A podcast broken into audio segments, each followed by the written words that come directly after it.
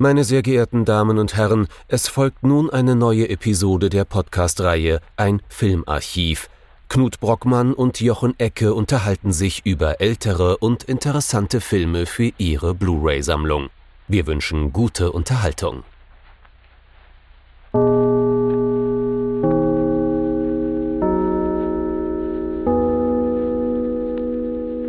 Hallo Knut. It is pronounced Knut. Hallo Knut. Hallo Jochen und hallo liebe Zuhörerinnen und Zuhörer zu einer neuen Folge von unserem Filmarchiv.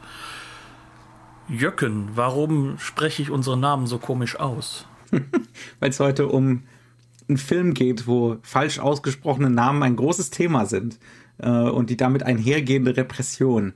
Es geht um äh, Frankenstein Junior oder auch äh, Young Frankenstein im Original äh, von natürlich Mel Brooks aus dem Jahr 1974. Und es geht, und das haben wir ja auch schon ein bisschen auf Twitter angekündigt, auch darum, dass wir uns einen Film raussuchen wollten, bei dem die großartige Cloris Leachman mitspielt, die leider jetzt Ende Januar von uns gegangen ist und die wir zuvor mit ihrer ja, Oscar-Rolle, wenn ich es, glaube ich, richtig in Erinnerung habe, mhm. in ähm, The Last Picture Show schon im Archiv hatten, mhm. die hier doch eine etwas komplett andere, aber durchaus bei ihr häufig vorhandene komödiantische Seite zeigt. Also jetzt kurz vor dem Vorspann ein, Trau Vorspann ein trauriges Bücher. Young Frankenstein oder auch Frankenstein Junior. Durchaus eine passende Übersetzung, wie ich sagen würde. Aus dem Federn von Mel Brooks und Gene Wilder, der auch die Hauptrolle spielt, aber natürlich Regie Mel Brooks aus der Phase, wo er noch aus meiner Sicht großartige Genre, äh, ja, will nicht Verarschung, aber Genre-Adaptionen, äh, humoristische Verarbeitungen gemacht hat, bevor er nämlich in die doch langweilige Kategorie der Genre-Verarschung gegangen ist. Zu Deutsch äh, der frühe und sehr, sehr gute Mel Brooks. Somit haben wir jetzt auch schon mal das Geschmackliche draußen. Mhm. Young Frankenstein ist ein Film über Frankenstein oder Frankenstein, wie er sich selbst nennt. Wir können ja noch mal versuchen, die Folge doch noch mal damit zu beginnen, dass wir das zusammenfassen, oder? Auf meine übliche stolpernde Art und Weise, ja. Uh, unvorbereitet und stolpernd, das sind die zwei Stichwörter. Ähm, Gene Wilder spielt hier Dr. Frederick Frankenstein. Er hätte das gerne aber Dr. Frederick Frankenstein. Frederick Frankenstein. Frederick Frankenstein ist ähm, den Nachfahren von Viktor Frankenstein, der seinerseits auch äh, an einer Universität lehrt, ähm, ist dort wohl äh, Humanbiologe oder ja, also es geht, es geht in seiner Vorlesung, die uns präsentiert wird, vornehmlich um das Nervensystem. Während dieser Vorlesung, die gleich äh, zu Beginn des Films gezeigt wird, tritt äh, ein äh, Diener seines, äh, seines Großvaters. Oder ist es Urgroßvater? Ich bringe das jetzt schon wieder durcheinander. Das ist der Urgroßvater, der, der Urgroßvater. nach dem Großvater gestorben ist. Wir wissen genau. ja, ne, da gab es immer diese Inzidenz mit, mit so einem Monster und so. Ja, ja. Äh, tritt also sozusagen der Nachlassverwalter an ihn heran äh, und bittet ihn doch äh, ins äh, ins Familienschloss in Transsilvanien zurückzukehren. Ähm, mit Transsilvanien hat eigentlich der Frankenstein-Stoff rein gar nichts zu tun. Aber bitteschön, können wir gerne machen. Ähm, jedenfalls kehrt äh, der gute Frederick dorthin zurück, äh, etwas äh, zurückhaltend ähm, und wird da dann gleich mit der Vergangenheit, der unrühmlichen Vergangenheit seiner Familie konfrontiert, ähm, worauf er so rein gar keine Lust hat. Also er möchte auf gar keinen Fall mit äh, diesen schrecklichen Experimenten seines Vorfahren, mit diesen unwissenschaftlichen Experimenten seines Vorfahren konfrontiert werden. Als er dann aber auf dessen Aufzeichnungen stößt, ähm, How I Did It ist der Buchtitel. Ähm, und ein wenig darin blättert, äh, kommt er doch am Schluss zu der Überzeugung, dass eventuell der, der Urgroßvater, der gute Viktor, äh, da doch äh, einer erheblichen Entdeckungen auf der Spur war und äh, nach und nach wird aus Frederick sein Vorfahre. Also er nimmt dieses Erbe an und äh, dann kriegen wir alle Beats, ne, alle Standardkonventionen und äh, Standardszenen, die wir ebenso aus den Frankenstein-Verfilmungen und teilweise auch aus dem Originalroman kennen. Also der Grabraub, also das ein äh, dass ein Verbrecher, nachdem er gehängt worden ist, äh, von dem guten äh, Frederick mit äh, Hilfe von Igor, gespielt von Marty Feldman. Ich spreche das übrigens bewusst falsch aus, weil er so ausgesprochen werden möchte. Ähm, die beiden buddeln die Leiche wieder aus, dann wird das falsche Gehirn dafür besorgt dann wird die Leiche reanimiert und es geht immer so weiter. Das heißt also, wir spielen schon so ziemlich alle Beats durch, die man so im Kopf hat, wenn man an Frankenstein denkt. Und jetzt könnte man sagen, ach so, ja, kennen wir. Nur, dass du, du hast jetzt eben das Wort der Verarsche in den Kopf, in, in, in, in den Mund genommen. In den Kopf, um Gottes Willen. Es ist spät abends. Ähm, wie immer, wenn wir das aufnehmen. Ähm, es ist, man könnte meinen, es sei so eine klassische Genre-Parodie. Jetzt aber bei der beim erneuten Betrachten des Films äh, war relativ klar, nee, dem ist eigentlich überhaupt gar nicht so, oder?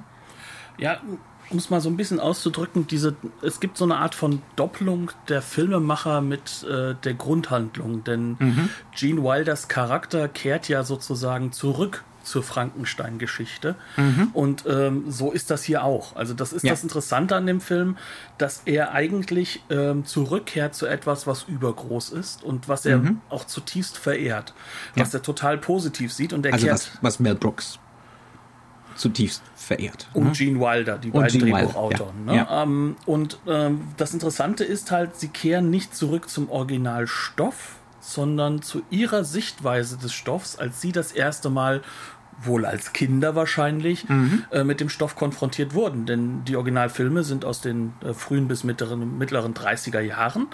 Ähm, also wir reden jetzt von Frankenstein und von Bride of, äh, und, äh, Bride of Frankenstein, also beide also die beiden großen Filme. Großen James Whale-Verfilmungen. Ja. Genau.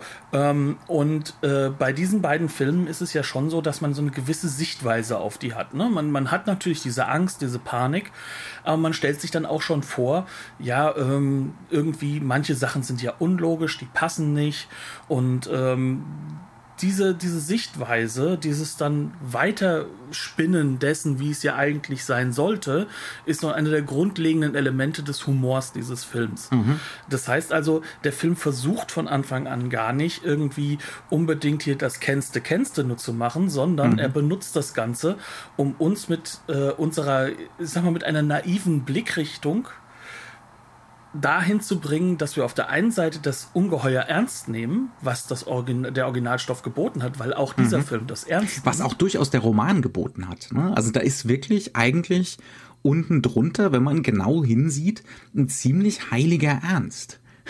Ja, und äh, dieses Ernstnehmen hängt damit zusammen, dass das Ganze dann doch eigentlich zurückfällt auf die, auf die Autoren, also auf die, die mhm. vorher Rezipienten waren und darüber halt sich selbst Gedanken gemacht haben, wie sie das denn jetzt umsetzen können. Was mhm. natürlich auch so ein bisschen mit dieser Tradition des Humors zu tun hat, denn ähm, sowohl Mel, äh, Mel, Brooks als auch äh, Gene Wilder, definitiv nicht Mel Gibson, wie ich es fast gesagt hätte, äh, stammen aus dieser. Das, das wäre das exakte Gegenteil. Genau, also sie stammen halt aus dieser Tradition, dieses äh, Jewish American Theater mhm. und damit halt auch dieses amerikanisch-jiddischen Humors oder dieser ja. Verarbeitung des jiddischen Humors hin zum Stand-up. Mhm. Ähm, und das ist halt eben etwas, was sehr, sehr selbstreflexiv mhm. ist. Also es geht ja. um eine Selbstreflexion und auch darum, ähm, Muster des Menschlichen halt auch wirklich aufzuzeigen und mhm. Diese durchaus ernst zu nehmen. Und ja. äh, das heißt, es ist sehr, sehr ernst. Mhm. Deswegen ist es Humor. Also wir haben, genau, es ist sehr, sehr ernst, deswegen ist es lustig. also wir haben einerseits ne, definitiv die Referenz, die Verehrung, insbesondere für die James Whale-Filme. Man hat auch immer wieder Referenzen, nicht so intensiv wie an die Universal-Klassiker, aber durchaus auch äh, an Hammer. Ne? Also da ist durchaus auch schon was am Laufen, so fast schon retrospektiv. Hammer läuft zwar gerade noch so, ne? ähm, 1974, ja, auch noch eine Weile Und das, das zerspringt ja, zerfällt ja erst so Anfang der 80er, ähm, wie so vieles im, im europäischen Genre-Kino. Also ein unbedingtes Ernstnehmen dieser filmischen Tradition. Ich wage auch einmal die steile These in den Raum zu stellen, dass da durchaus auch eine Beschäftigung, zumindest am Rande mit dem Roman stattfindet, eine ernstzunehmende Beschäftigung. Und ähm, dann natürlich als, als äh, drittes, wie du es eben schon gesagt hast, ne, diese, äh, diese jiddische Grundhaltung an sich, dass Humor eine todernste Angelegenheit ist. Ähm, jetzt müssen wir da mal ein bisschen konkretisieren. Das heißt einerseits, dass der Film, da haben wir uns ganz ausgiebig in, äh, im Vorgespräch drüber unterhalten, in seiner Bildsprache überhaupt nicht Parodie ist. Nee, er ist sogar eher so das Gegenteil. Er ist eher eigentlich so eine Rekonstruktion der Bildsprache. Mhm. Zumindestens, äh, wenn wir uns äh, in den Establishing-Shot-Aufnahmen, in den mhm. Weiten, in den Halbnahen, also vielleicht bis zur Halbnahen aufhalten, also immer dann, wenn wir auch Hintergrund haben. Ne? Ja. Also in diesem Moment äh, sind die Bilder sehr, sehr ernsthaft eine Rekonstruktion des Stils der 30er mhm. Jahre. Ja. Ähm, natürlich in ein, äh, ein bisschen loser. Ne? Also es ja. ist, ist nicht so streng komponiert. Es darf auch mal bei einem Schwenk irgendwas nicht so toll aussehen. Ne? Es weil ist das, auch nicht so das sind, Enge inszeniert, weil es kein 4 zu 3 ist, sondern Genau, das sind so die nouvelle vagistischen Einflüsse, die so ein bisschen mit rein und dann natürlich das Bildformat, wie du es eben schon gesagt hast. Aber die Ausleuchtung, die, die Sets, also die Sets sind wirklich ähm, super präzise von James Whale, nicht kopiert, sondern sich genau angeguckt, was der so macht. Ne? Also was das Expressive an diesen klassischen Universal-Sets war und da dann was eigenes draus gebaut. Also was man hier zum Beispiel wiedererkennt, wir haben deutlich erst über uh, The Old Dark House gesprochen, da hatten wir auch so diese blanken Mauern die, die fast schon so Beton sind. Ne? Die, die, die wirken, als wären sie nicht für Menschen gebaut, sondern für so Riesen. Ne? Als wenn das so, als wäre das so eine archaische Burg, die mal von irgendwelchen Riesen bewohnt wurde und jetzt wuseln die winzigen Menschlein drin rum. Aber eigentlich ist das Gebäude gar nicht für so, für so Ameisen gedacht. Ne? Ähm, da passt dann auch so dazu, dass zum Beispiel diese, äh, na, zum Anklopfen an der Tür. Wie nennt man die ja, Dinge denn? Ja? The Huge Knockers, wie es im Englischen gesagt wird. Huge Knockers, ähm, dass die halt gigantisch sind, ne? also wirklich so viel zu groß letzten Endes. Ne? Das ist auch nur vage parodistisch, sondern das, das hat trotz allem noch diesen, äh, diesen Effekt des, des Sublimen, ne? ähm, dass man sich da klein fühlt und dass die Figuren auch klein aussehen in diesen Sets. Also das Schloss und damit die Vorfahren, ähm, die Vergangenheit, die haben so was Übermächtiges, Überwältigendes und das ist absolut ernst gemeint. Es ist auch in der Hinsicht ernst gemeint, also betrachten wir uns doch mal, du hast ja vorhin so schön gesagt, Hammer. Ne? Also mhm. äh, man bemerkt ja nicht nur die Vibes von Hammer, man bemerkt mit Sicherheit auch so dieses, dieses, was so Roger Corman und sowas ausmacht. Absolut, ein bisschen Mario die Italiener Bava. vielleicht sogar, genau. genau ja. Und ähm, das Wichtige ist aber trotzdem, das sind ja alles, oder fast alles, bis auf Bava an manchen Stellen, sind das ja Farbfilme. Mhm. Und dieser Film geht nicht nur hin und versucht 16, äh, versucht also sozusagen schwarz-weiß äh, zu filmen, sondern ähm, die Art und Weise, wie das Material belichtet wird, ja. ist sogar bewusst so gemacht, dass das sozusagen wie halt eben die alten Belichtungsformen wirkt. Wie die alten Universals ähm, aussieht, aber also, haargenau, ja. Wenn wir nämlich sehen, das Schwarz-Weiß-Material, was in den 50ern zum Beispiel verwendet wurde, das hatte ja eine ganz, ganz andere Möglichkeit der Körnung, viel mhm. geringere mhm. Körnung. Und viel kontraststärker. Viel genau, kontraststärker. Viel ja. kontraststärker, hohe Lichtmöglichkeiten und das zieht der wieder raus. Mhm. Also das nimmt er sogar nicht komplett weg, aber das nimmt er zumindest in diesen, diesen, diesen weiteren Shots, nimmt er das bewusst wieder raus, mhm. um halt auch natürlich Dinge machen zu können, wie zum Beispiel, dass der Regen natürlich nichts anderes ist als ein davor gesetzter äh, Filter. Ein ne? einkopierter Effekt. Genau, ja, und einkopierte Effekte. Und das sollst du auch sehen, dass das so ist. Mhm. Das heißt also, wir haben hier wirklich eine Rekonstruktion, die durchaus auch die Effekte der Originalkonstruktion mit aufnehmen sollen. Ja. Mhm. Und dafür brauchst du halt auch diese Sets. Dafür brauchst mhm. du halt auch dann, äh, ja, was weiß ich, äh, Dining Halls, äh, in denen du wirklich von oben tief nach unten hin filmen kannst. Mhm. Also, das heißt, ähm, diese, äh, in diesem, in diesem speziellen Fall, ähm, ist, ist zum Beispiel die Ausleuchtung, ist das Bildmaterial, sind die Sets zum Beispiel dazu da, dieses Thema von Erbschaft. Ne, ähm, diese Hypothek, die man durch das Erbe äh, hat, um das zu vermitteln. Ja, und das ist auch wirklich ernst gemeint. Das ist natürlich ähm, was was der, was der Film an den Originalstoff ranträgt, dieses Generationenmodell. Man könnte so ein bisschen sagen, das ist auch ein amerikanisches Gothic. Ähm, das haben wir zum Beispiel in The Fall of the House of Usher. Diese Idee, ne, dass, äh, äh, dass man nun mal ist, wer man, als was man geboren wurde und das ist was Schreckliches im Prinzip. Ähm, da kommen wir dann auch nochmal drauf zu sprechen und das transportieren diese Bilder wirklich durchaus im Sinne von klassischem Gothic. Und das sollen sie auch.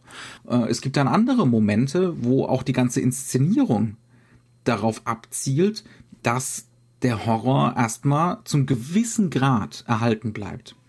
Das beginnt schon am Anfang. Ja. Ja. Ne? Ja, du hast ein Beispiel? Ja, also die erste Sequenz, ne? also die allererste Szene, wenn es darum geht, dass wir hier ja jetzt eigentlich überhaupt erstmal diese Erbschaft antreten. Also es wird uns mhm. ja gleich wieder mal typisch Hollywood, auch typisch vor allem 30er Jahre Hollywood, das Thema erstmal vorangebracht. Und das heißt, das Thema ist erstmal Tod und Leben. Mhm. Was auch bedeutet, dass wir natürlich den Tod aktuell an dieser Stelle haben. Wir sehen einen Sarg und wir, wir fahren mhm. auf diesen Sarg hin. Ähm, das also erstmal gibt es eine ganz langsame Annäherung an die Burg. An das Schloss. Dann geht's durchs genau. Fenster. Ne? Ja. Auch die ist so gebaut, dass wir sehen, dass es eine 2D-Malerei ist. Das sollst mhm. du sehen. Ähm, es ist eine ganz klare Replik äh, oder äh, äh, man kann schon sagen, auch, auch man kann man ja fast so, also man könnte sagen, wäre das ein anderes Format. Es kommt aus den 30ern, diese Bilder. Ja. Wenn diese Push-ins vorbei sind, sind wir an diesem Sarg dran und wir kommen immer näher und zwar so nah, wie das jetzt, sage ich mal, von der Kamera her nicht möglich gewesen wäre in den 30er Jahren oder auch nicht gemacht worden wäre.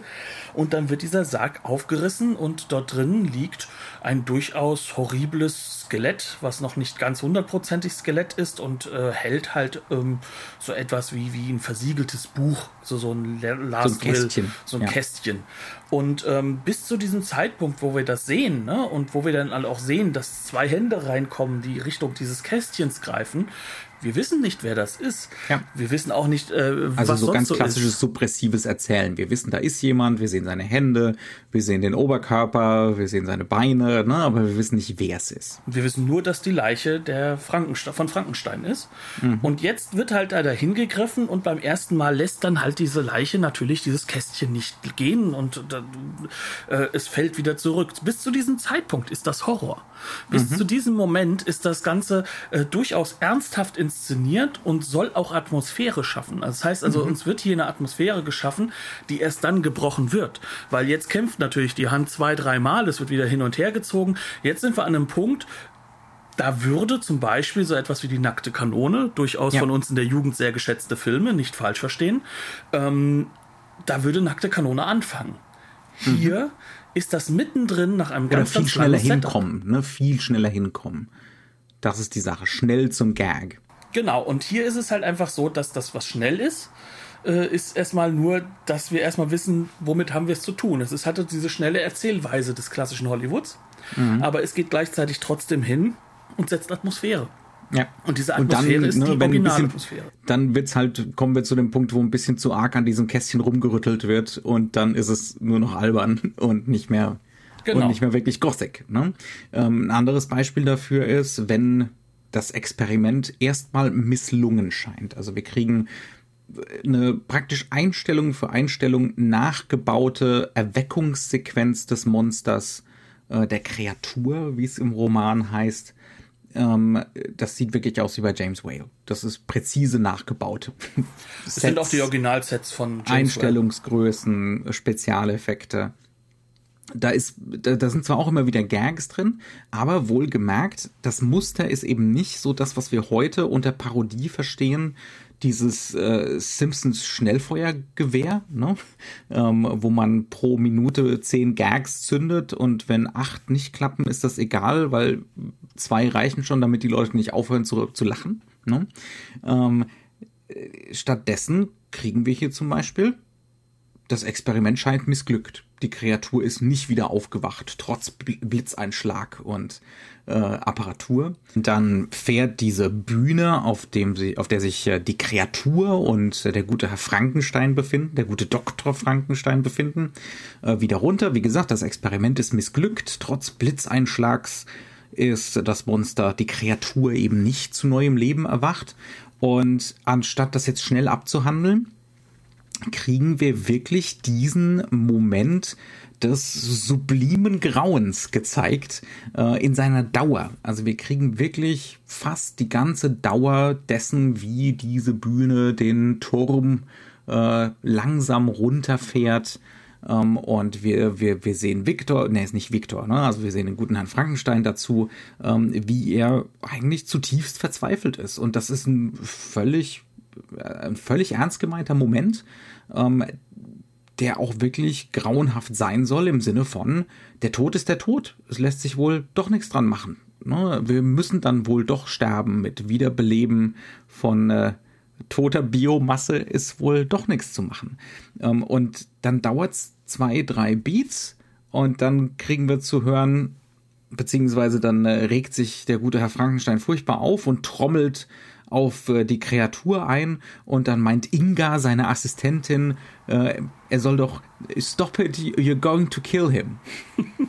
ja, und dann ist das Ganze wieder gebrochen, wohlgemerkt, aber thematisch mit demselben ne, semantischen Feld tot. ähm, also wir bleiben, wir bleiben beim selben, äh, wir bleiben beim selben Thema. Und das, das ist so das Muster des Films. Ne? Also immer wieder diese Moduswechsel zu machen, das so nebeneinander zu stellen, aber etliche von den Genresequenzen durchaus ernst zu meinen. Und vor allem dieses semantische Feld ernst zu meinen. Das heißt mhm. also, ja. diese ganze Thematik ähm, Tod ist, mhm. ist eine sehr wichtige Thematik, um die es da auch geht. Über das Leben, über den Tod. Was bedeutet das Ganze? Äh, wie wichtig ist das Leben überhaupt? Was bedeutet überhaupt ein Leben in der Gesellschaft? In mhm. Klammern, ähm, wollen wir wirklich in dieser Bürgerlichkeit existieren? Ne? Mhm. Das ist so ganz am Ende so eines der Themen. Das heißt also, äh, wir, wir haben hier durchaus eine Menge Material, das sich sehr, sehr ernst nimmt und ja. das sozusagen versucht, über äh, über das Komödiantische, über das Lustige, über halt auch diese, diese Verzerrung, ne, so dieses Groucho-Marx-mäßige, witty äh, Art und Weise, ähm, über dieses Grauenvolle hinweg zu gehen. Ne? Und das, das ist ja so etwas, was dieser äh, Jewish American Humor, wie man den so auch zusammengefasst hat, sehr, sehr viel hat. Das mhm. heißt also, das ist so etwas, was wir ja auch kennen ähm, von zum Beispiel Woody Allen oder eben halt äh, von äh, jemanden, der äh, Groucho Marx ist, äh, eigentlich auch sogar in den Three Stooges. Also das mhm. sind so alles diese Elemente, wo das ja immer wieder vorkommt und wo das halt eben halt auch ähm, eine existenzialistische Frage mhm. aufwirft. Ja, ja, also der, der Film stellt äh, diverse existenzielle Fragen und da bearbeitet er eben auch, ob, ob nun bewusst oder nicht bewusst, ne, das äh, so genau kann man es nicht sagen, aber er bearbeitet durchaus auch Themen des Originalromans. Ich mache jetzt mal so einen minimalen anglistischen Exkurs. Äh, Du, du, Knut, dein, dein, das wäre dein Cue zu stöhnen, kurz? Nein. dafür habe ich, äh, dafür habe ich dich doch schon einfach viel zu lange und viel zu häufig dahin gedrückt, genau das immer zu tun. ähm, so, so, jetzt so, so ein Frankenstein-Basiskurs, ne? Also der Mary, der Mary Shelley-Roman. Äh, da geht es ganz grundlegend um die Frage, was ist denn, was ist ein Mensch? Ne? Was macht einen Menschen aus? Ähm, werden wir unausweichlich als diejenigen geboren, die wir dann sind, ne, die wir dann ja, oder werden wir zu uns selbst? Also die, die ganz große Frage Nature or Nurture, ähm, die Philosophen im 17., 18. Jahrhundert stark beschäftigt hat.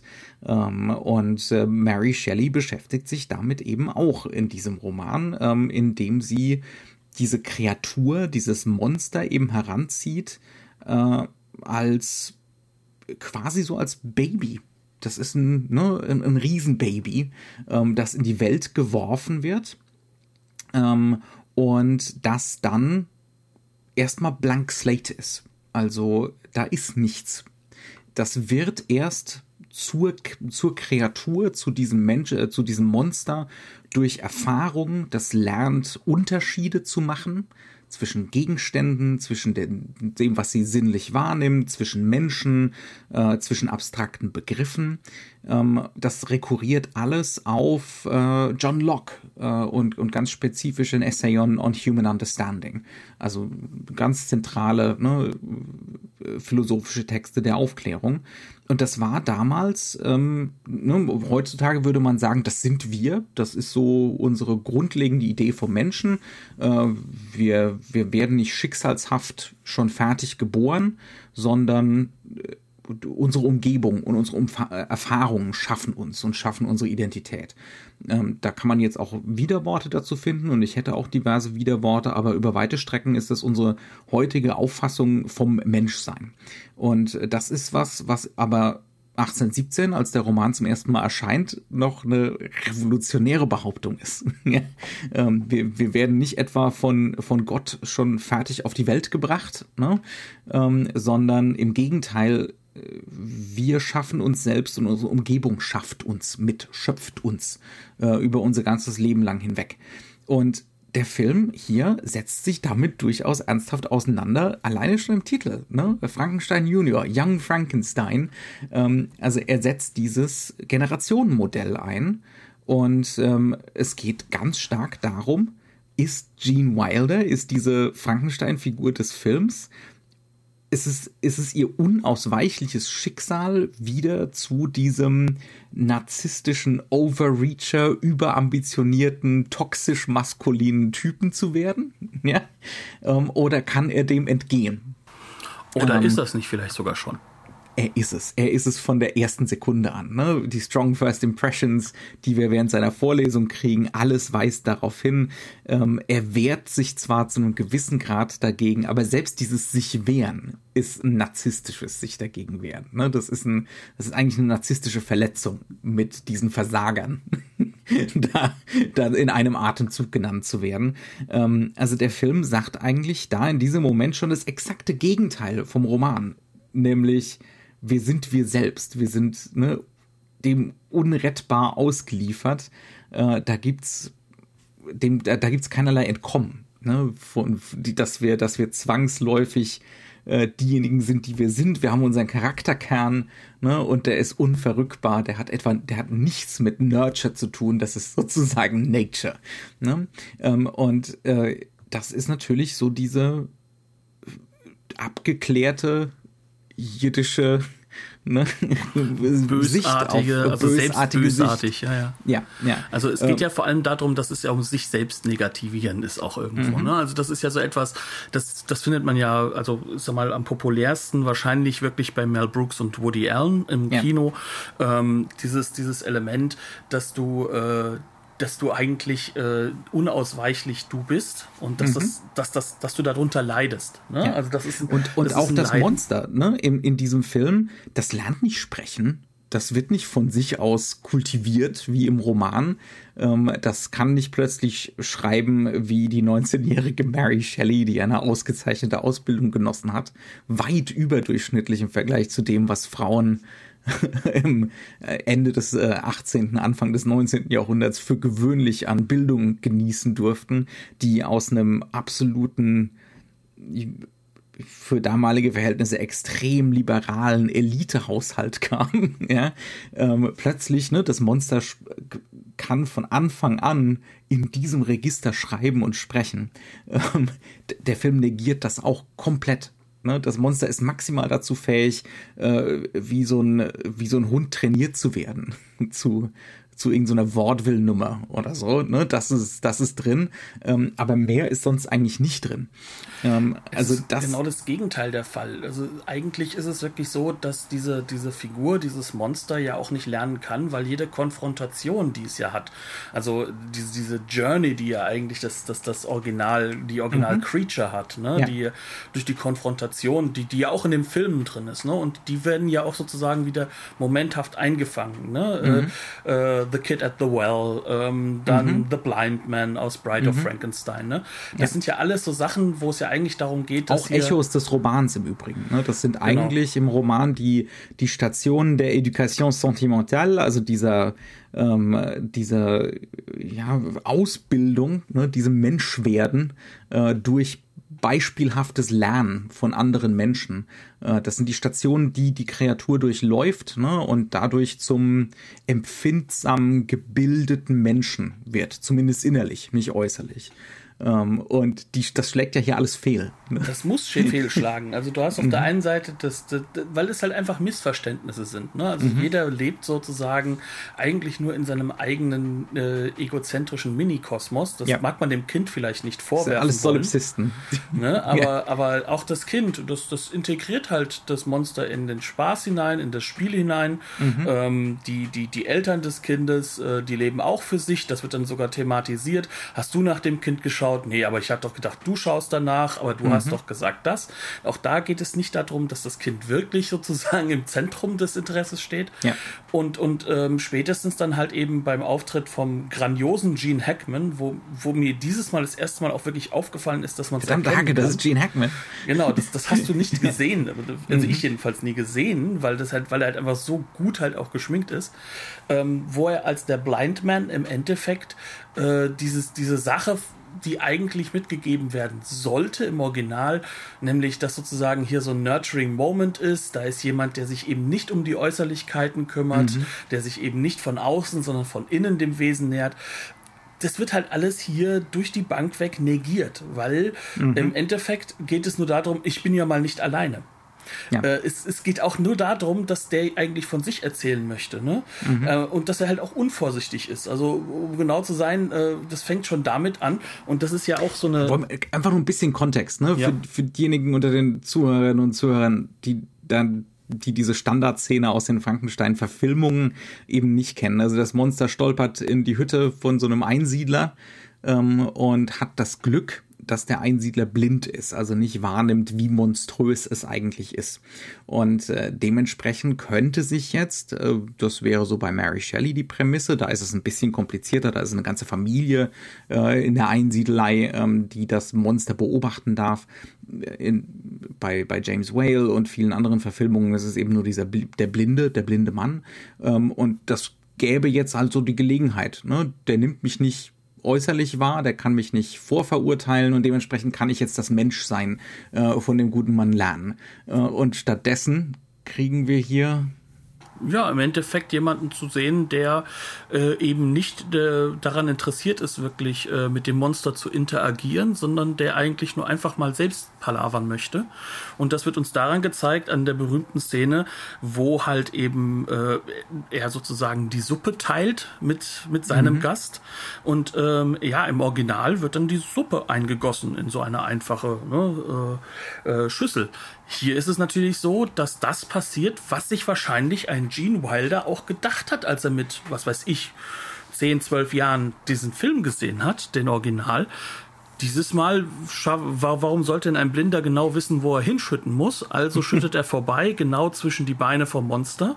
Ne? Und so geht das Ganze dann weiter. Dann gibt's die Zigarre, die angezündet werden muss. Und natürlich zündet er statt der Zigarre den Finger des Monsters an und so weiter und so fort. Das heißt also, wir haben es hier eigentlich mit einer übrigens sich wiederholenden Sequenz zu tun. Es passiert mhm. also mehrfach, also mhm. dreimal, viermal, dass eigentlich ähm, das Monster nur durch die ja fast schon Egozentrik des, mhm. des, des Einsiedlers verletzt wird und mhm. es dem Einsiedler auch eigentlich egal ist. Der möchte zwar mhm. was Gutes tun, aber er ist eigentlich an seinem Entertainment interessiert. Mhm. Und als das Monster dann wegrennt, schreit er nur hinterher, wait, wait, uh, I, I wanted to make us to an Espresso oder so, so ja, in der Ecke. Ne? Also ich, ich hätte noch Espresso gemacht. genau. Also das heißt also, im, im Kern will der ja auch nur das abspielen, was man halt sozusagen in der Gesellschaft in Anführungszeichen abspielt. Mhm. Und, und das Monster hat nichts davon.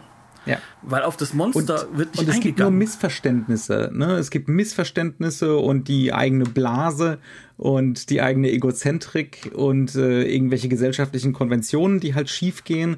Aber es gibt hier definitiv kein Lernen oder eine tatsächliche menschliche Annäherung. Aber eben nicht wie im Roman, wie im Originalstoff und auch in vielen Verfilmungen ist es nicht so, dass diese menschlichen Beziehungen scheitern in dem Moment, wo das Monster äußerlich gesehen wird ne, und deswegen verurteilt wird, sondern hier scheitert das ab Sekunde eins. also, ähm, weil halt jeder äh, ein Individuum ist und äh, Kommunikation eigentlich unmöglich es muss schief gehen. Also das mhm. ist halt sozusagen ja. die Sache, du bist alleine und du wirst damit auch konfrontiert und untergehen. Ja. Mhm. Aber was halt vielleicht wichtig ist, dagegen zu halten noch so ein bisschen ist, dass das auch, ähm, dass die zweite Ebene, die ja gerade stattfindet bei dieser Szene, wirklich diejenige ist, das ist der junge ähm, ähm, Gene Wilder oder der junge Mel Brooks, die jetzt hier wieder rauskommen und halt eben das auch durcharbeiten, was sozusagen ihre Rezeptionsgeschichte mhm. von dem Ganzen ist, was dem Ganzen ja natürlich auch wiederum eine gewisse Form von, ähm, wie ist das denn jetzt aus, aus meiner Sicht wahrgenommen oder was ist denn sozusagen jetzt meine Perspektive dazu, mhm. die des Komödianten noch auf, offenlegt. Und das denke ich ist gar nicht mal so unwichtig, denn das ist das, was halt auch natürlich äh, nur deswegen funktioniert, weil der Stoff an sich erst einmal ernst präsentiert wird. Ja. Was, was der, worauf sie sich mit Mary Shelley einigen können, ist äh, die Frage nach der Männlichkeit. da, da ist sich der Film überaus einig mit Mary Shelley. Um hier auch ein bisschen Hintergrund zu liefern, ähm, Mary Shelley äh, stand im wortwörtlichen Sinne intimen Kontakt mit äh, diversen der größten jungen Dichter Dichterfürsten Großbritanniens zu dieser Zeit. Ähm, spezifisch äh, reden wir hier von Lord Byron und wir reden von Percy Bysshe äh, Shelley. Ähm, ne, da merkt man ja schon am Nachnamen, äh, dass es da eine entsprechende Liaison gab. Und ähm, man kann den Originalroman auch ganz stark lesen als Reaktion und als Auseinandersetzung mit dem Selbstverständnis dieser jungen Herren. Und das Selbstverständnis dieser jungen Herren war nicht unerheblich von Narzissmus geprägt. Äh, es gibt da diesen schönen Begriff der heroischen Maskulinität, diese Idee, diese ganz grundlegende romantische Idee, man könne zum Beispiel, man muss nur ein Gedicht schreiben, ich überspitze das jetzt ein bisschen, aber nur ein bisschen. Man muss nur ein Gedicht schreiben, das gut genug ist, das überzeugend genug ist und damit kann man die Welt verändern. Sie hatten natürlich die Präzedenzfälle, ne, die Herrschaften, gerade mal so ein paar Jahre vorher. Ähm, mit der französischen Revolution zum Beispiel. Ne? Ähm, diese Idee, man muss nur genug philosophische Texte schreiben und äh, dann passiert auch sowas. Das ist natürlich auch weitaus komplexer, dass es zur äh, französischen Revolution kam, als nur ein paar Philosophen haben sich hingesetzt und was geschrieben. Ähm, aber das waren schon Ideen, die damals so in der Luft waren. Und das waren auch Ideen, äh, die Leute wie Percy Shelley und, und der gute Lord Byron durchaus auf gewisse Art und Weise vertreten haben. Und ähm, Mary Shelley reagiert jetzt darauf, indem sie diesen Viktor Frankenstein schreibt ja, der ähnliche Ambitionen hat, aber der ähnlich narzisstisch ist, äh, ne, self-involved, äh, deadbeat dad, ähm, ja, der, der keinerlei Verantwortung für sein Handeln übernimmt.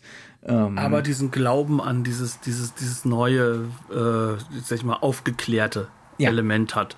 Aber, ja, aber, aber auch ein bisschen Alchemie. Ne? Also ja. reines, ein reines äh, Medizinstudium reicht ihm nicht. Äh, nee, aber er ist halt der Meinung, dass er das überkommen kann, dass er sozusagen sich dann wieder zu dem großen Meister machen kann. Ja, das ja, genau. Damit, ja, ja. ja. Ähm, ne? Und äh, darauf können sich Mel Brooks und äh, Gene Wilder und Mary Shelley absolut einigen. Auch wenn Mel Brooks und Gene Wilder so links antäuschen, dass sie es dann doch anders sehen.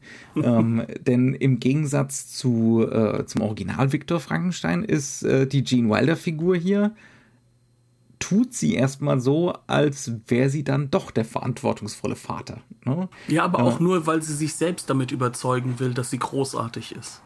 Und das ist halt eben, also eigentlich ist Gene Wilders Charakter, vielleicht sollte man insgesamt mal über die Charaktere reden mhm. und dann vielleicht auch über die Schauspieler und wie sie eingesetzt werden. Mhm. Ähm, eigentlich ist der Gene Wilder Charakter eine Konstante. Also Frankenstein ist eine Konstante, die nur antäuscht, eine Veränderung vorzunehmen von Frankenstein zu Frankenstein. Mhm. Eigentlich ist er von Anfang an Friedrich von Frankenstein ja. und nicht Frederick Frank äh, Frankenstein. Mhm. Ähm, er ist im Kern eine Figur, die ist narzisstisch zerfressen. Ja. Der möchte sich abheben von der Geschichte seiner, seiner Familie. Und äh, was sozusagen so in den ganzen Zeiten erklärt wird, ja, der, das ist in seinem Blut, so ist er halt.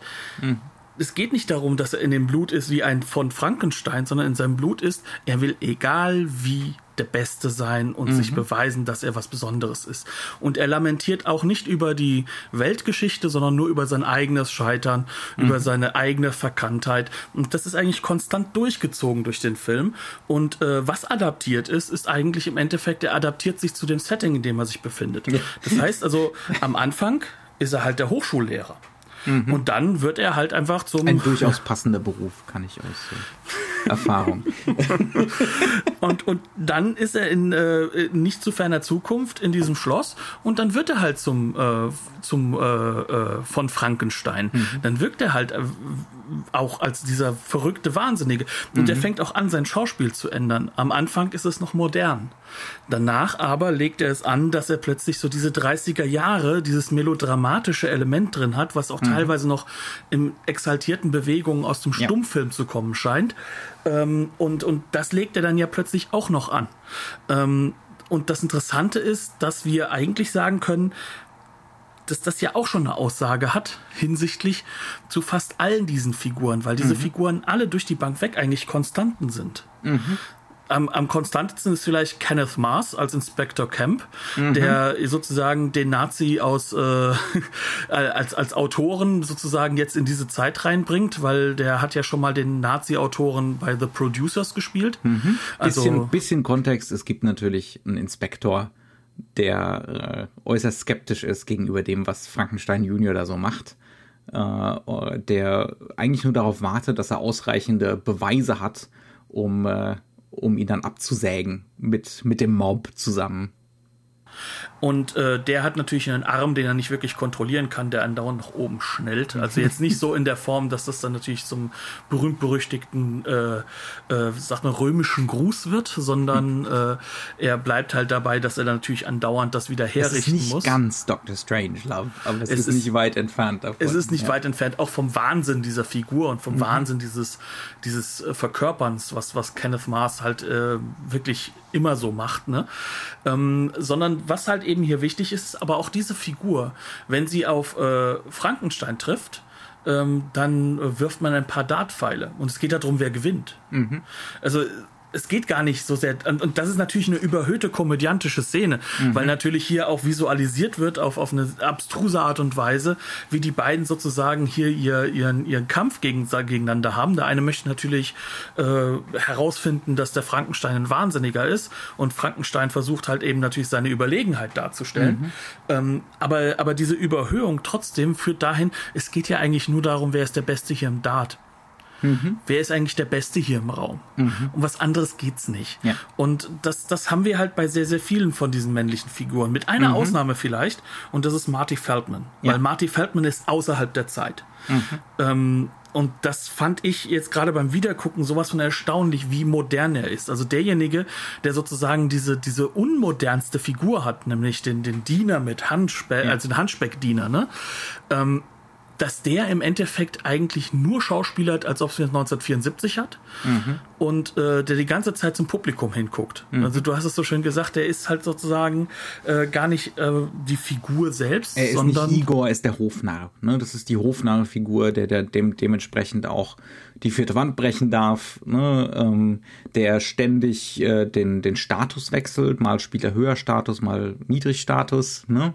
ähm, der auch die Spannung rausnimmt aus spannenden Sequenzen, wenn mhm. sie das erste Mal da die ganzen Toten äh, sehen, also die ganzen verschiedenen äh, äh, ähm, Stadien des, des, des, des, des toten Gesichts bis hin mhm. zum Schädel, dass er das letzte Gesicht ist und dann halt natürlich die erschreckt. Das ist halt auch wiederum dieses, dieses Kindliche auch irgendwo, dieses, dieses, die Rezeptionshaltung von Wilder und von, von Brooks, die ja. da eingebaut wird. Mhm. Aber natürlich, er kann das halt, weil er weiß, das ist ein Filmset. Mhm. Und wir sollen wissen, dass er das weiß. Ja, ja. Und dass er, ja. Be bevor wir so ein bisschen drüber reden, wie diese narzisstische Männlichkeit sowohl von der Kreatur, ne? die Kreatur ist ja so das amoklaufende S im, im Film und, äh, äh, und der gute Frankenstein selbst ist halt äh, das amoklaufende Ich. Be bevor wir darüber reden, was dem Film dann so einfällt, wie man das einhegen könnte. ähm, lass uns Spoiler, noch es geht nicht gut für die Menschen aus. lass, uns, lass uns noch über Cloris Leachman reden, weil das ja so ein bisschen unser Anstoß war, überhaupt über ja, den also Film zu sprechen. Äh, ne? Finde ich, dass das halt eben genau so eine dieser Personen ist, die genau auch so, so diese Einbindung haben äh, als, als Schauspieler für sich, weil mhm. wie kriegen wir denn zum Beispiel so Marty Feldman überhaupt integriert? Ja. Und das ist halt schon so, dass der Film natürlich hingeht am gewissen Punkt. Er bleibt mit der Kamera nah dran, er schneidet nicht zu viel. Er mhm. ist ein mhm. Rhythmusfilm, gibt, definitiv. Absolut, aber es gibt auch ganz viele lange Einstellungen, wo einfach nur, wo Mel Brooks den Schauspielern, die die Schauspieler von der Leine nimmt. Ne? Wo er auch voll und ganz auf ihr Timing vertraut. Ne? Weil da, da muss man gerade bei Komödien ein enormes Vertrauen drauf haben, wenn man die Gags nicht per Schnitt löst. Weil wenn dann das Timing kaputt ist, dann ist es kaputt. Ne? Dann kann ich das nicht mehr zurechtschneiden, damit das Ganze funktioniert. Und deswegen ist es ja auch schön, dass fast alle von ihrer Humorgeschichte her natürlich aus dem Theater kommen. Mhm. Ähm, aber es ist schon so, jede einzelne dieser Figuren hat einen komplett anderen humoristischen Stil. Mhm. Äh, Marty Feldman aus dem Jetzt mit Grimassen, mit äh, wirklich diesem Spiel mit seinen eigenen Augen, mit seinem Aussehen als, als Körperkomiker, dieses dürre Wesen mit dem Handschuh. Mhm. Ähm, dann hast du natürlich Peter Boyle als das Monster. Das ist ja eigentlich ein ganz, ganz charmanter, charismatischer Redner. Also das Schauspieler eigentlich auch da sehr stark von lebt, dass er redet der mhm. hier natürlich nur ein bisschen am Hingrölen ist am Anfang äh, und, und dann halt eben so dieses, dieses, dieses seichte Wesen spielen darf. Gene Wilder, der natürlich ein, ein Komödiant ist, der sehr stark über die Sprache kommt mhm. und über die Körpersprache im Kontext zu allen anderen. Also das ist ein Gegenschauspieler, so ein klassischer eigentlich. Und dann hast du natürlich ähm, Cloris Leachman, Frau Blücher. Mhm. Und ähm, diese Frau kommt ja nicht so viel vor. Sie ist der zentrale Charakter, weil sie eigentlich diejenige ist, die alles in dieser Handlung am Laufen orchestriert hält. hat und ja. orchestriert sie hat. Sie ist eigentlich die Regisseurin, ne? die Autorin der ganzen Sache. Ja, als ehemalige Geliebte vom vom Frankenstein Senior. vom Senior genau. Äh, und und sie bietet natürlich hier ein ein ein, ein ja, eine, ein totes Gesicht an, eine, eine, eine ja, Maske, mhm. äh, die in sich natürlich der Stummfilmstar schlechthin ist. Mhm. Also sie ist eine Stummfilmschauspieler in ihrer Art und Weise. Sie schwebt dahin, sie läuft nicht. Sie ist immer in so ein Bewegungs-, also das ist ein unglaubliches Bewegungsschauspiel, das durchaus immer ernst ist mhm. aber in seiner Übertriebenheit und im Kontext natürlich gegen einen Gene Wilder, der, der genau dagegen ja anspielt, ähm, wahnsinnig lustig wird. Mhm. Ähm, und da bleibt natürlich das Blücher mit dem akzentuierenden Viren der Pferde äh, das bleibt dann das übrig. bleibt hängen, aber auch so andere Sachen, wie sie wie sie das repressive an dieser Figur, aber die ist ja eigentlich hypersexuell. also die ist ja eigentlich ne konstant hinter Gene Wilder her, weil der natürlich genauso aussieht wie sein Vorfahre. Ähm, und bei dieser, schon bei dieser ersten Begegnung, als er eigentlich nur noch ins Bett fallen möchte, und sie bietet ihm alles Mögliche an. Und äh, wie sie dann deutlich macht, dass sie eigentlich gerade nicht einen Kaffee oder einen Tee oder sonst irgendwas anbietet, sondern sie bietet ihm an, dass sie jetzt hier und jetzt sofort mit ihm ins Bett steigen würde. Und das macht sie nur körperlich, indem sie einen Bettpfosten, den Knauf des Bettpfostens konstant festhält. Ja, und der wird halt mit jedem weiteren Angebot wird immer deutlicher, dass das eigentlich der Penis ist in diesem Augenblick. ähm, und das ist wirklich fantastisch gemacht. Das ist super reduziert, ne? Und da, mit jeder Wiederholung wird immer klarer, was eigentlich am Laufen ist. Ähm Weil sie auch immer so dieses, dieses Hinschwingen und wieder Zurückschwingen hat. Genau. Wenn sie dann eine neue Idee hat, wie sie ihm trotzdem nochmal versuchen kann, klarzumachen, mhm. ich bleib jetzt hier, wenn du willst. Ja. Ähm, und, und ihm wird das ja auch klar und das macht ihn ja richtig panisch. Mhm. Und das ist ja das, was, was ein Gene Wilder durch sein Augenschauspiel wie kaum ein anderer Schauspieler kann. Also dieses, dieses panische, äh, mhm. fast schon äh, ja an, an, an der Ecke zum Neurotischen oder vielleicht mhm. auch schon drüber mal manchmal. Ja, ne? ja. Ähm, und, und diese Vermengung, das ist halt wirklich fantastisch gelöst, vor allem, weil auf der anderen Seite ja auch mit Inga die nächste da dran ist, an der hätte er Interesse und sie würde ja auch gerne, aber die kann er nicht lesen. Also die versteht er nicht. Er Einfach. versteht die alle nicht. Er versteht nichts außer sich ja, selbst. Er ne? versteht auch, äh, dass, er, dass seine Verlobte, die Elizabeth, ihn eigentlich konstant äh, sexuell ablehnt. Das versteht er ja auch nicht so wirklich. Nein. Er ist nur frustriert, ne? Aber, aber warum er frustriert ist, das weiß er nicht so wirklich, ne? Da sind lauter, also er ist da auch wirklich, er ist in seiner eigenen Blase, er lebt vollkommen in seiner eigenen Welt, ne? Und diese Welt ist eine geschauspielerte. Auch das mhm. ist ja mhm. das, was so, so faszinierend ist. Äh, und deswegen können ja auch diese ganz unterschiedlichen Schauspielertypen so auf diese, trotzdem auf, auf dieser, auf diesen Canvas, sag ich jetzt mal, ja. des durchaus sehr ernst gemeinten äh, gotischen Bildes und, und dieser mhm. unglaublich mhm romantisierenden Musik, die auch ganz fantastisch ist in diesem mhm. Film. Ähm, das funktioniert ja nur, weil er selbst ja immer konstant zeigt, ja, ich schauspielere ja auch als, äh, als Frankenstein. Mhm. Ne? Also ich, ich bin ja immer Selbstdarsteller. Ne? Mhm. Also deswegen kann er ja auch hin und her schwingen zwischen ähm, der tolle äh, äh, Universitätslecturer, äh, Arzt, Professor. Ähm, dann halt natürlich in diesem fantastischen Casablanca-Spoof äh, am, am, Gleis, wenn er Abschied mhm. nimmt und mhm. äh, eben dort seine, seine eigentliche Verlobte ihn, äh, er darf sie ja kaum anfassen, weil, ach Gott, die Haare könnten quer und sie hat doch gerade mhm. die Fingernägel gemacht und was weiß ich alles, ne? Und, und dann wird ja über Sprache ja eine überhöhte Romantik aufgebaut, die ja null da ist. Ja, ja. Die ja die ganze Zeit sozusagen eigentlich klar gemacht wird, nee, die haben wir ja gar nicht. Mhm. Ne? Und, und, später im Film wird noch mehr klar gemacht, dass sie, übrigens Madeleine Kahn spielt die fantastisch, ja, also wirklich mhm. fantastisch, diese Rolle, dass diese Elizabeth, wie sie auch noch heißt, was ja noch so ein passender Name ist, dass, dass, dass sie das dann halt... Die, das ist die Name, der, auch der Name der Verlobten im Roman übrigens, mhm. aber das, äh, ja. Aber es passt ja auch wunderbar, aber, mhm. aber sie macht halt auch klar, nee, da war ja noch nie was. Mhm. und ja. da, da würde auch nichts sein. Und, äh, mhm. was, was, und sie ändert sich ja erst, nachdem sie dann ja aufs Monster trifft, mhm. der wohl in jeder Hinsicht monströs und groß ist, wie es dann heißt. Mhm. Ähm, ja. Und damit sind wir doch eigentlich auch schon wieder tatsächlich bei diesem, bei dieser Frage, wie kriegen wir diese narzisstische Männlichkeit denn jetzt eingehegt? ähm, die Antwort des Romans ist, muss weg. also sowohl die Kreatur als auch Victor müssen halt sterben. Es gibt noch eine dritte Figur in der Rahmenhandlung, den, ähm, den Arktisforscher Walton, äh, der auch so Züge hat von dieser heroischen Männlichkeit. Und äh, der sieht's dann ein. Nee, nee, ich sollte vielleicht lieber wieder nach Hause fahren, bevor mir es genauso ergeht wie dem Victor. Ne? Ähm, also diese Konzession macht Mary Shelley.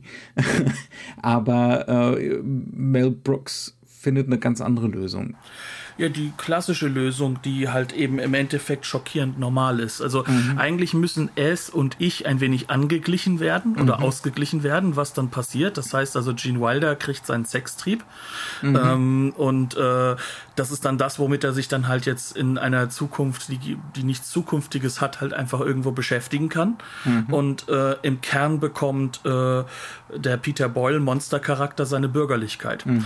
Äh, sprich also, ähm, er wird ins Ehe Feuerbett verfrachtet. Und Ja. das ist natürlich in jeder Hinsicht eine ganz, ganz frustrierende Aussage, weil ja im Endeffekt alles, was übrig bleibt, ist halt einfach die obere Bürgerlichkeit in ihrer Langeweile, in ihrer Stuffiness, in ihrer, ähm, ja, halt auch mit diesem Blick auf Ehe als ein, ein Normalisierungsfaktor, Mhm, ja. der in Langeweile führen muss. Ähm, und und äh, in äh, ich lege im wenn, Pyjama. dem, wenn der Kreatur das Monströse ausgetrieben wurde. Ne? genau, er wird halt Dem Mann das. Monströse Genau. ausgetrieben wurde und dem äh, und der, der Narzisst wird halt abgelenkt durch Fleischlichkeit. Genau. Das sind die beiden Möglichkeiten, die da sind. Ja. Das ist natürlich frustrierend und, Und, äh, und mehr gibt's nicht. Ne? Mehr gibt's in dieser Weltsicht des Films nicht. Ne? Das ist so das Maximum, was zu erwarten wäre. und das ist dann das Happy End. Also Bürgerlichkeit. Bürgerlichkeit, Langweile und eigentlich der Bruch mit dem, äh, was eigentlich das Versprechen von so einem Horrorfilm ist, nämlich diesem, diesem äh, äh, geschützten Raum, in dem man sich der Bürgerlichkeit mal entfliehen kann und sich seinem Transgression. genau Ja, Ausbruch. Ja. Das heißt also, dieser Film sagt, ja, selbst, selbst die, die, die, die, ich sag mal, die, die Akteure des Transgressiven, selbst die sind in der Bürgerlichkeit gefangen. Und das ist natürlich ein zutiefst, zutiefst äh, von der Art und Weise her so, so, so, so ein jiddischer Humor. Das ist genauso diese, diese Art von Humor, in der es darum geht, es ist so schrecklich, wir müssen drüber lachen. Du wirst als du selbst geboren. ja? Du kannst dir selber nicht entkommen. Und äh, ja, es, es gibt im Prinzip keinerlei Ausweg. Du musst dich den, den Normen und dem Druck beugen. Fertig. Dann wirst du wenigstens innerhalb der Normen und dem Druck wirst du dann wenigstens angeglichen und gesellschaftsfähig. und, und es gibt immerhin äh, Sex. Ne? Aber das war's dann auch schon. Äh, leibliche Freuden. Das war's. Gut, du. Ich denke, Ja. wir sind relativ durch. Ja. Ähm, Wir haben die Standard Blu-ray gesehen. Ähm, gibt's nichts dazu zu sagen. Ne? Das ist okay. Ordentliches Remaster, die DVD-Extras von Anno Dunnemal. nerviges Menü, das viel zu viel ist. Ja. Aber, Aber dafür günstig. sehr günstig, ordentliches Bildmaterial und ähm, man ist durchaus liebevoll mit dem Film umgegangen. Ähm, was man ja leider über die Originale teilweise schon kaum noch sagen kann bei den Original, äh, ja, bei den großen Labels. Obwohl Universal bei den beiden Filmen Ja, ja, die, die, die Universal Monsters, äh, die sind, äh, die sind gut kuratiert. Auf jeden Fall. Ja. Gut, dementsprechend herzlichen Dank, dass ihr zugehört habt. Ähm, schaut euch den Film vielleicht auch gerade mal wegen den Nebendarstellern nochmal an. Mhm. Ne? Also Cloris Leachman ist eine fantastische Nebendarstellerin in diesem Film. Ja. Und ähm, habt bis zum nächsten Mal einfach Spaß, Freude und schaut viele schöne alte und großartige Filme. Danke fürs Zuhören. Bis dann. Tschüss.